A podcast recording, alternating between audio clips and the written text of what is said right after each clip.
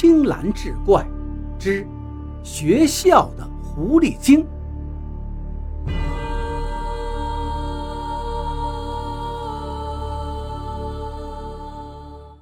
这一天，青山乡派出所所长李大柱刚一上班，便接到青山中学的报案电话，说是昨天夜里一个陌生男子闯入了女学生宿舍，对一名女生施暴之后逃跑了。青山乡历来是治安模范乡，居然出了这种恶性案件。李所长按捺不住心中怒气，急忙带了两个民警赶往青山中学。青山中学位于太行山脚下，背靠大山，环境优美，百草丛生，古木苍郁。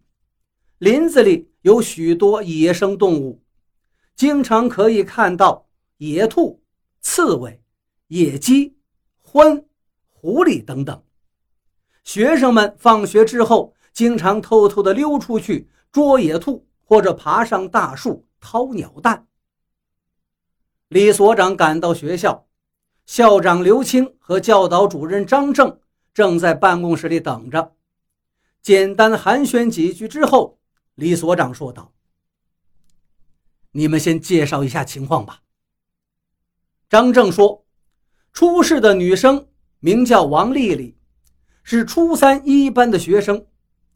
昨天晚上，她出去上厕所回来后，躺在床上，刚迷迷糊糊要睡，忽然听到窗户吧嗒一声，她下意识地睁开眼，只见一个黑影从窗户钻了进来，接着，他便闻到了一股淡淡的清香，顿时就感觉脑袋昏昏沉沉的。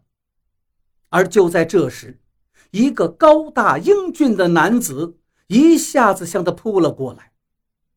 王丽丽想喊，却感觉浑身无力，只能眼睁睁地看着那个男子扑到了自己身上，然后他便昏了过去。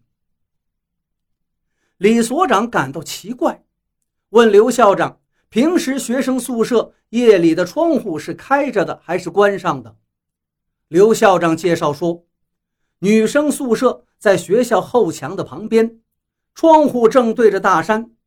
学校怕学生们夜里受凉，就规定了睡觉前必须关闭门窗。王丽丽住的那间宿舍后窗户只是破了巴掌大的一块玻璃，正巧总务处负责维修的人家里有事，请了两天假，说下周就修理。没想到就出了这档子事儿。这么小的洞，人是怎么进出的呢？张正也跟着连说不可思议。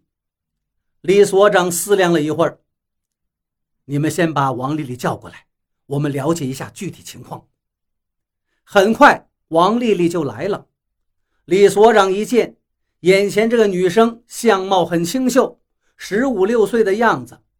见到了派出所的人，王丽丽显得很尴尬，低着头，红着脸，两只手搅弄着衣角。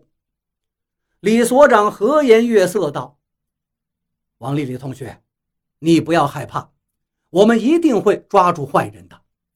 你能把详细的情况跟我们说一下吗？”王丽丽眼圈一红，眼泪就掉了下来。过了一会儿，她定了定神。说起那天晚上发生的事，李所长听得很仔细。当他说到迷迷糊糊中看到那个黑影从窗户洞中钻进来时，连忙插话：“你能确定他是从窗户洞里钻进来的？”王丽丽点了点头。李所长哦了一声，眉头就皱了起来。王丽丽说的情况。跟张正说的大致相同，看来还得是去现场看看。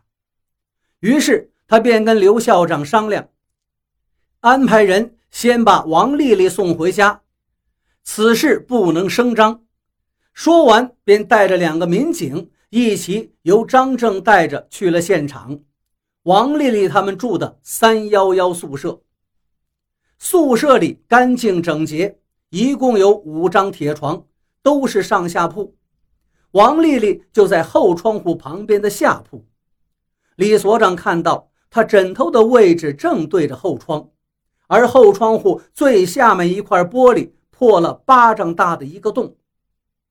他拿手比划了一下，这么小的洞，怎么也不可能钻进来一个人呢？别说是成年人。就是刚出生的婴儿也不可能。可是王丽丽一口咬定，对她施暴的人就是从这个小洞里钻进来的，这就奇怪了。李所长用手使劲的掰了掰那块玻璃，玻璃镶的挺牢固，也没有被撬过的痕迹。两个民警打开窗户，仔细检查了周围，也没发现什么线索。难道犯罪分子真的有特异功能，能穿房入户不成？李所长有点头晕，张正也在旁边不停擦汗，想说什么，似乎又没好意思说。李所长一见便问他：“你是有什么话要说吗？”张正又轻轻擦了一下汗，道：“呃，李所长，我们早上也看过了。”这么小的洞口，人是不可能钻进来的，除非是。李所长看了看张正，有什么你就说出来，只要是对破案有帮助就行嘛。